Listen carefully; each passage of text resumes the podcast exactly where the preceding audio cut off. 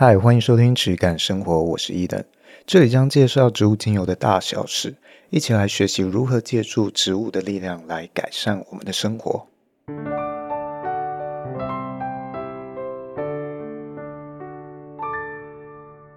好，今天一样欢迎到助理主持轩。Hello，大家好。那今天我们要聊，呃，算是承接上一集，呃，精油香水的部分。那就想要来聊到精油气味对于情绪的影响，还有呃，在这个自律神经失调的时候啊，我们要怎么去应对？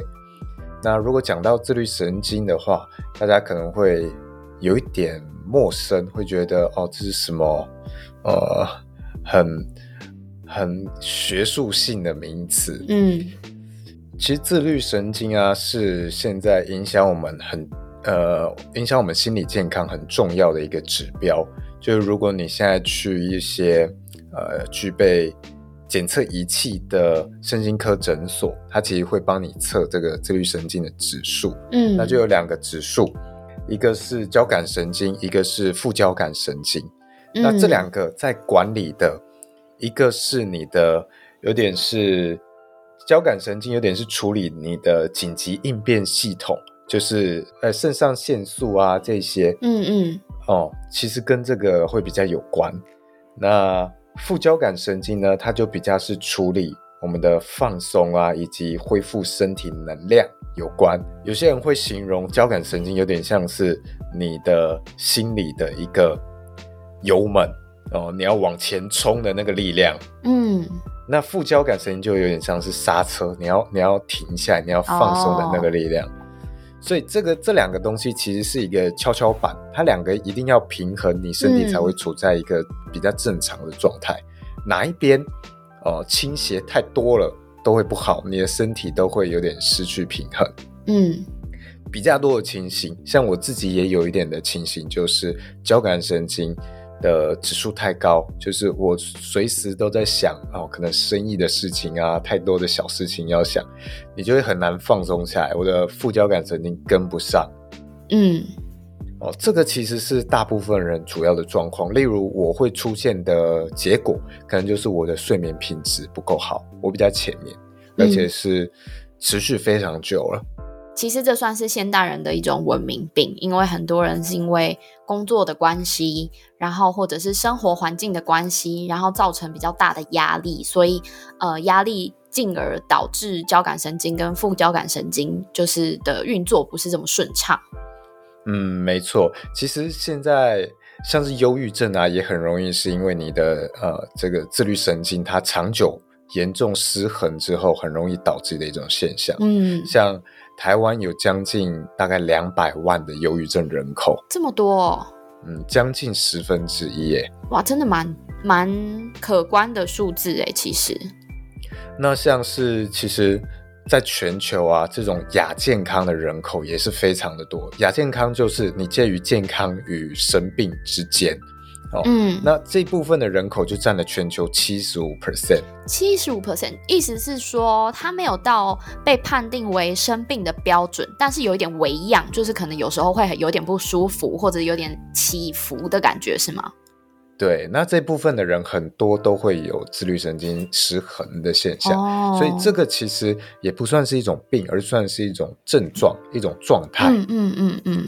那这种时候呢，我们其实都会很需要一些调节的管道，无论是、嗯哎、你要舒压的话，你可以可能吃东西啊，吃美食、嗯、哦，或者是看电影啊什么的。那呃，或者是听音乐，嗯，那其中另外一个现在有的管道呢，精油其实也是不错的管道，嗯，哦，你可能不需要，呃，像我们哦、呃、去调油啊什么用到这么复杂或者相对进阶来讲的使用，你只要用来做熏香，其实就会是不错的使用了，嗯，那为什么精油能够帮助到我们去做调节呢？这个其实就要讲到说，哎。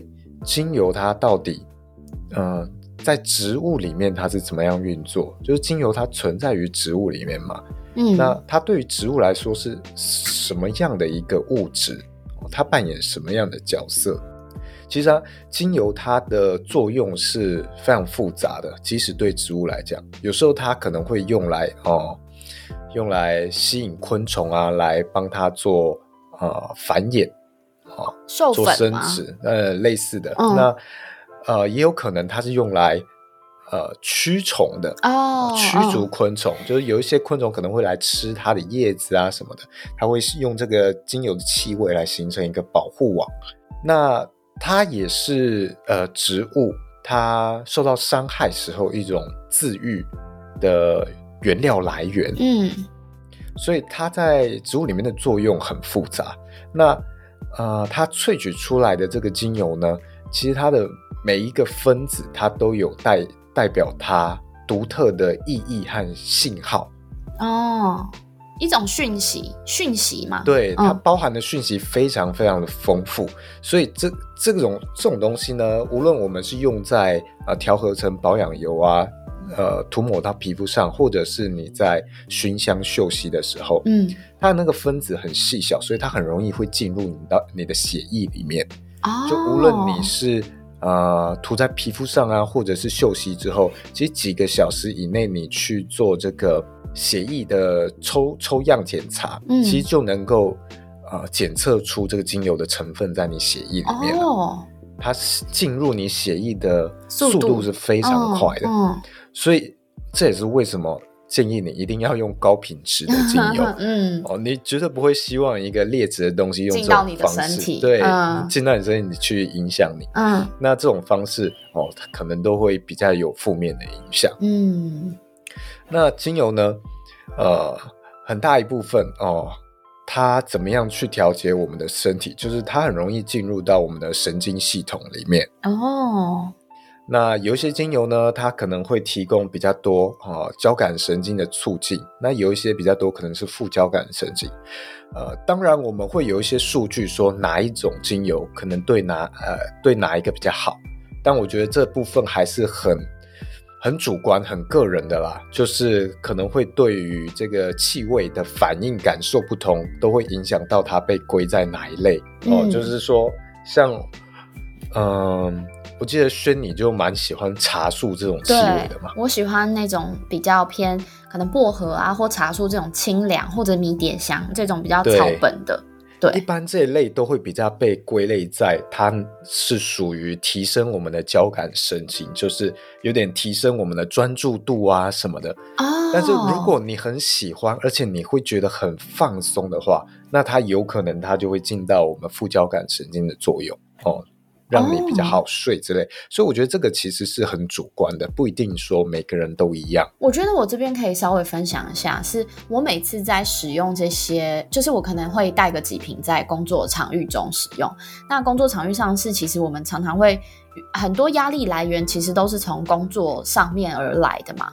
那当我遇到有些可能事情是。让我这个人可能开始有焦虑的感觉的时候，我就会把这些精油拿出来做嗅吸，这样子。那我当下其实是，嗯，我不晓得是不是我让我的交感神经提升，因为我我当下的感受是，我会觉得，呃，让我这个人可以比较 focus 在眼前的事物上，因为有时候，呃，我有时候是太多的压力来源是别人。的评价或别人的感想等等的，那我觉得那对我来说是一种分心的因素，所以我那时候就会使用可能像薄荷油啊，或者是呃，或者是那个茶树精油等等的，然后让我提高专注度，在我接下来要面对的事物上面，这是我常常使用的方式啦。嗯嗯，嗯像我自己的话，呃，我自己在睡眠的时候最常使用熏香。嗯、哦，而且我的使用是非常不固定的，就是每一种我都会试试看，而且我会试混搭。那其实很多时候它提供给我的感受也都会很不一样。这个部分真的是没有一定，你真的要试过之后才会比较清楚。嗯，我最近也是，就是会使用熏香，然后。就是扩香仪，然后我是使用两种，我也可以分享我自己的小配方。我是以薰衣草一滴，然后呃，就薰衣草一一半，然后加玫瑰草一半，因为玫瑰草有一种甜甜的味道，然后有一种就是会人家让人家感让我啦，应该说让我感受感受到比较放松的感觉，所以呃，我觉得这算是对我来说目前自己尝试过蛮好的配方，也跟大家分享。对，那我提供一下一个小撇步，就是如果能够搭配一点冥想的引导，那这个会是很不错的，嗯、跟这个精油气味啊，其实是可以相辅相成的。嗯，那如果你自己在睡觉的时候啊，你是属于那种入睡比较困难，或者哦跟我一样比较浅眠，对，比较浅眠，比较容易醒的，那你睡前做一点这个。呃，精油的熏香，然后做睡眠冥想的引导的话，哎，你的睡眠品质其实比较容易上升，或者比较容易入睡。那最简单的方式呢，嗯、其实就是，哎，你尽量去放空你的心思，然后去聚焦到你的呼吸。嗯，就你什么其他的都不要想，你就一直想你的呼吸，你在吸气，你在吐气，然后用你的腹部去呼吸，尽量拉长这个呼吸的间隔，然后。吸气的顶点哦，停一下；呼气的顶点停一下啊。嗯，那你一定会去分心，去想到其他事情，那也没有关系。你自己意识到的时候，你再聚焦回来说：“哦，我想到其他事情了。”那我要回到我的呼吸哦，再去想、嗯、哦，吸气、呼气。这个算是蛮好用的方法，因为我自己也蛮尝试这样子的方式。对，这样可以有助于你去。呃，去清除一些你的焦虑哦。很多人、嗯、像我，有时候也会陷入一种状况是：哎，灯一关，眼睛一闭，躺下来，然后大脑突然开始高速运转，嗯、开始想各种明天要做的事情。对哦，如果是这样的话，我我自己也有一个小建议。我有一阵子也是这样子，就是。会突然躺下来，然后就会觉得哦，明天有好多事情要做，或我手上有好多待办事项没有做什么的。那我当时，哦，我那时候发找出一个方法是，如果真的这些事情让你睡不着，呼吸，呃，你注专注在呼吸上也没有用，你先坐起来，然后打开灯，先把该做的事情全部全部写下来。然后至少它会让你的心态会是哦，我至少有记录下来，我不会有遗漏。那我明天拿着这张 to do list，我去一步一步做，一定不会忘，不会有忘记的状况。那写完之后，你再躺到床上回去，重新的整理一下睡眠的，培养睡眠的感觉，会更容易入睡。这是我自己体验过后之后一个还蛮好用的方式。我再延伸一下这个这个方式的呃。另一个做法就是，我也有类似的这个代办事项，在我的、嗯、我的 App 里面。那每一天都会有很多代办做不完，嗯、然后这种时候呢，有一个你要说它是有点仪式感的东西也好，或者象征性的也好，就是你很重要一点是要你要把你代办事项还没做完的东西，都要好好的重新给它规划时间。嗯，你要有意识到说，这个东西你做不完的东西，你要让它被归类在哪一天哦。即使是你所有今天没做完的东西，你全部把它划到哦，这个明天再做，延期明天再做，这样也很好。这样至少会让你自己的身体啊、心里知道说，这些东西已经跟今天的你无关了，都是明天的你要做。这种虽然是一个看似很微小的事情，但其实它也会帮助你减，对，对会减轻你心里的负担。嗯，那我就想要呃再聊到一下，呃，前面有讲到，现在忧郁症的人口很多，而且有一些其实是呃自律神经失调越来越严重，那他有点接近这种忧郁症状况的人。那台湾人口这么多。两百万的忧郁症人口，几乎你你的朋友之间一定就会有一两个这样子的状况的人。嗯、那，诶，我们要怎么样去跟他们相处？或者我们遇到这种状况，我们要怎么调整自己？我就觉得这个会是现在大家会都会面临到的问题。嗯、那刚好轩他就曾经面临过诶类似的状况，所以也请他分享一下他当时大概是什么样子的状况。嗯，我因为我身边呃之前有一个朋友也是有类似的状况，那他是有其实是有在看医生，然后有吃药的那一种，就是已经确定的。那他是，我记得他是忧郁跟好像还有一些恐慌这样子，就是他比较容易恐慌跟忧郁。那我有时候会是当接收到他开始可能类似像发病有发病的征兆的时候，我会去陪伴他，但是我的陪伴就真的只是。纯的陪伴，我并不会施加更多，我不会要他一定要讲出来他现在在焦虑什么，或他现在呃在忧郁什么。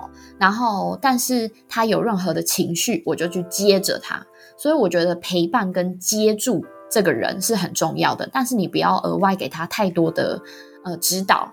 因为他们其实心里都知，有时候真的是因为生理的激素或者是指数影响到他变成这样，他其实心里也很清楚他应该要怎么做，可是他就是做不到。所以当下的时候，最好最好的方式其实就是伴在他身边，然后陪他去把这些情绪发泄出来，然后甚至那时候我是陪着他一起，就是。啊，他他会因为有很多忧郁症的人，他们的第一个反应可能会有哭泣的现象嘛。那我是陪着他哭，不是说我自己跟他一起哭，是我陪伴在他旁边听着他哭。可是我并不会跟他讲太多的话，我就是让他知道我跟你当下现在在同一个场域里面，我正在支持着你。那这个就是最简单最简单的方式。但然后。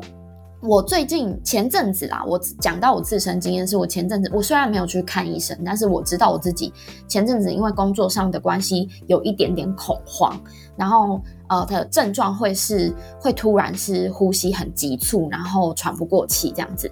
那当下我意识到这件事的时候，我会先让自己远离我手上。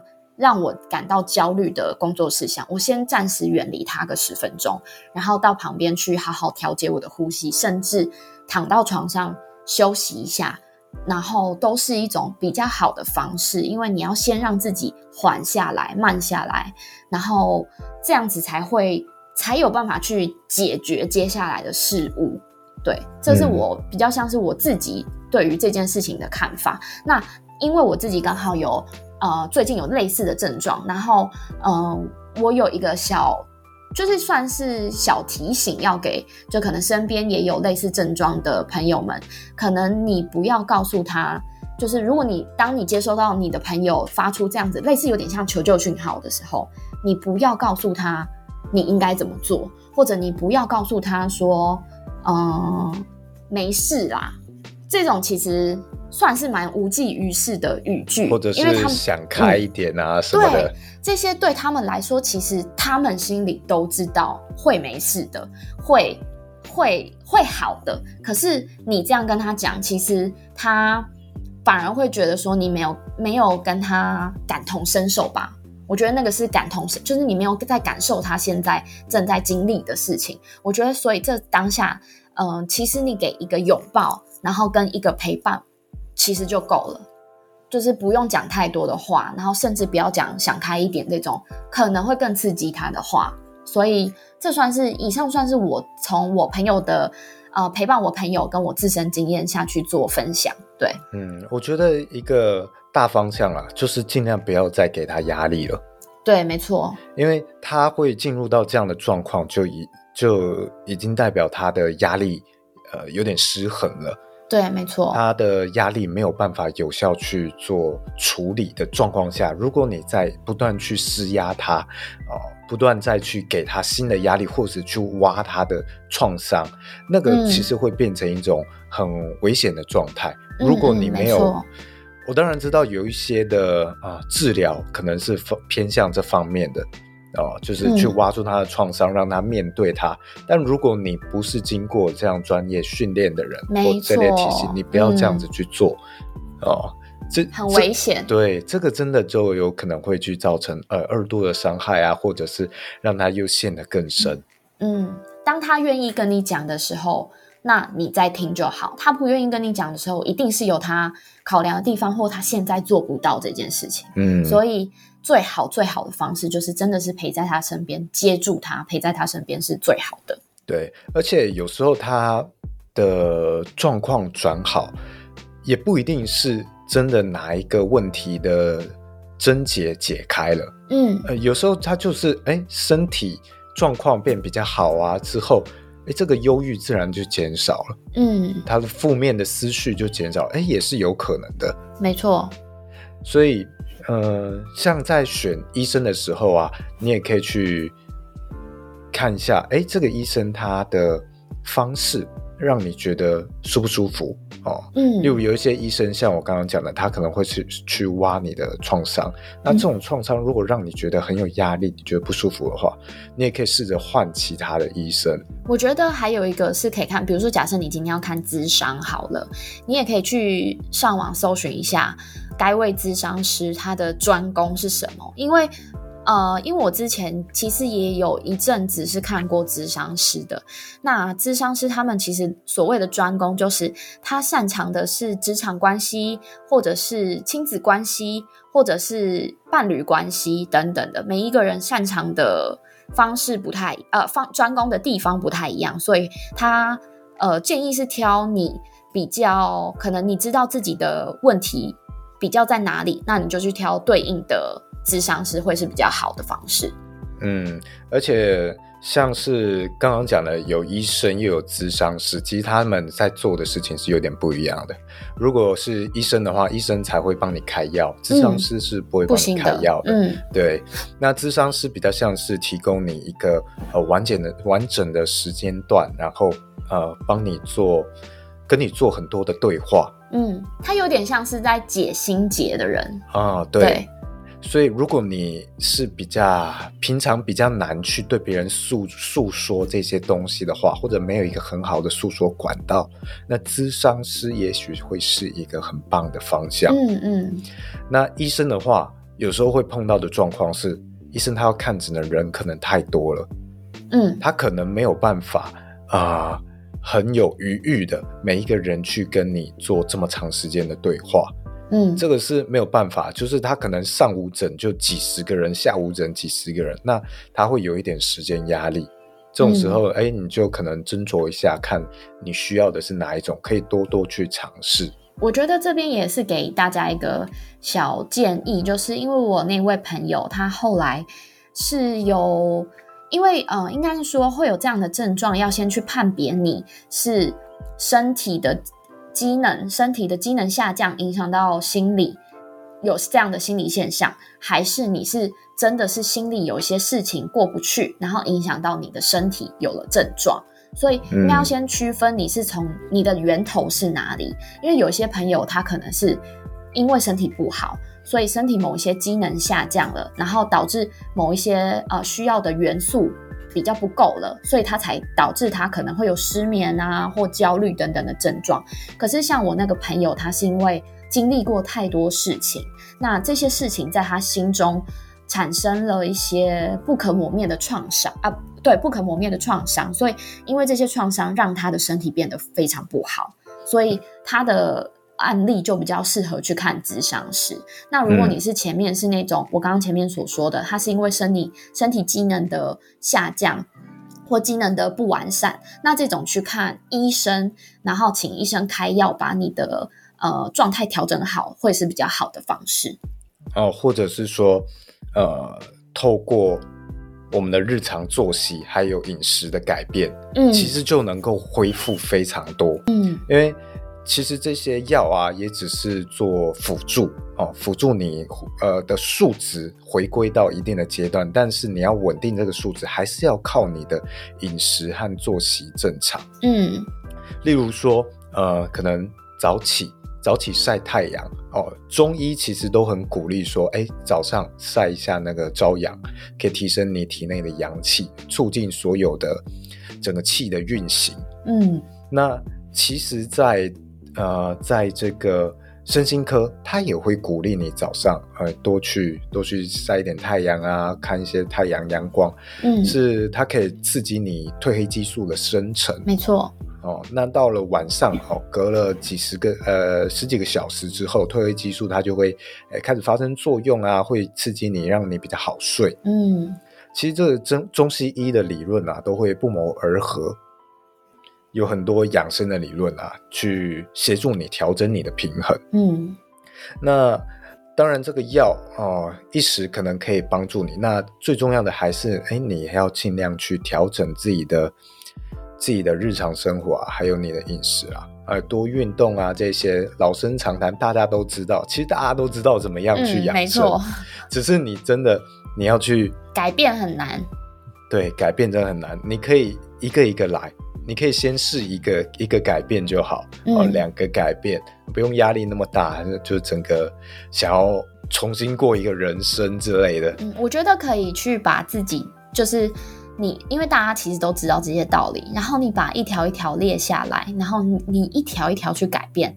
的话，其实自己做下来也会蛮有成就感的，然后也会看到生活会慢慢变好，你的状态也会慢慢变好，那个算是会获得蛮大的喜悦的，我自己觉得。嗯，有时候可能那个一条一条列下来，又又给他会太大的压力。哦、对，但每个人的方式不同不不同啦，有些人是适合这样子的。对啊，或许你可以先剪其中一条，你来试着做，然后去获得其中的成就感哦，获得其中改变的那种喜悦。嗯，这也是不错。那当养生或者是作息啊，都对你来说很难改变的话，那这种时候精油也可以提供一个不错的辅助啊、嗯哦，可以试试看哦。也许借由这一种精油的熏香啊，或者是冥想的引导哦，让你处在一个好像不同的情境一样，这个气味营造的情境，嗯，哦，让你比较好进入这一种啊、呃、平静的状态的话，那或许这个是不错的。方式，嗯，会有推荐比较特定的几款，嗯，精油给相对应的人吗？因为大部分人是缺乏放松嘛，嗯，缺乏放松，可能比较多就是薰衣草哦，这是最常听到的。嗯，那可能还有这个呃，南欧丹参，也就是一般讲的快乐鼠尾草，哦，这也可以试试看。嗯，那除此之外呢，嗯，最主要就是这个气味会不会让你觉得放松？嗯，所以还是以个人感官为最主要的嘛？哦、对，个人感官为最主要的。嗯，所以这个大家是可以多多去尝试啊。那至于说，哎，怎么样去陪伴朋友啊？如何调整自己？那就是尽量去啊，减少这个压力来源。嗯，哦，不要太钻牛角尖啊。有时候太钻自己钻牛角尖，真的是会。陷入一个死胡同。嗯，我觉得有时候其实就像我刚刚说的，我觉得被陪伴真的蛮重要。当你知道自己不行了，然后你就会想要生，想要跟别人喊求救嘛。那接到求救讯号的朋友，其实有时候只要告诉他一句“我在这里”，他就会觉得很安心，顿时会放下很多很多心中的就是那种压力，会现顿顿时解放。所以这也是我自己感受到，跟我嗯，在我朋友身上经历到的。我觉得这这这个真的就是很大的帮助了。那可以陪伴着他一起，可能听听音乐啊，然后使用他喜欢的精油啊，然后去做一些，就是把放松这件事情，嗯，有点应该是这样讲好了，就是陪他去做他觉得他喜欢，然后他也觉得放松的事情，那会是最棒的，嗯、对。对啊，多多陪伴。那像是，呃，如果他们有有这种征兆要寻求帮助的时候，哎，你也可以很乐于去，哎，帮他找哪边有什么资源啊什么的，嗯，啊，提多提供一下，让他知道你是一个愿意倾听而且愿意跟他讨论的人。嗯，没错。那如果哎，他可能。会觉得去这些诊所啊什么的有困难，或者是他想要运动，但是他会没有那个动力啊什么，那你都可以多多哎去陪伴他，嗯、陪着他一起做，要不要一起啊？嗯、对啊，可以一起啊，可以从很简单的开始，就是先有一个习惯就好。嗯。哦，或者是哎，你听他说他想要倾倾诉的时候，哎，你多多去听他，你可能少讲一点，他，多去听他他讲什么，嗯，让他情绪有一个有一个可以挥发、可以可以抒发的管道。即便当下他没有办法讲出来，然后整个空气是空白的，我觉得都没关系，因为我其实好几次都是这样。其实、嗯、我跟我那个朋友，他正在经历这样的状况的时候。呃，房间里面就只有我跟他，还有他的猫咪。然后，嗯、呃，他就是疯狂的哭，然后我什么话也都没有说，但我就坐在他旁边。可是我觉得当下让他足够去释放，然后有一个安心的人在他旁边，我觉得那个就非常足够了。因为其实你也不要想说，哦，我要拿我的话把这个空间填满，其实不用，他就只是需要有人陪他而已。嗯，我觉得这个就很重要，陪伴很重要，让他知道你不会离开，你无论怎样，你都不会、嗯、不会消失。没错。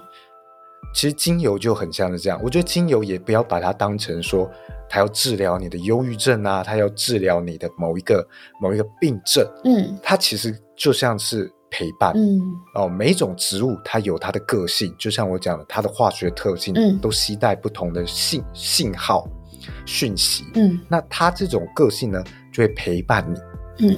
当你点起了他的这个精油啊，或者是他的扩香的时候，啊，让这个精油来陪伴你一段时间。嗯。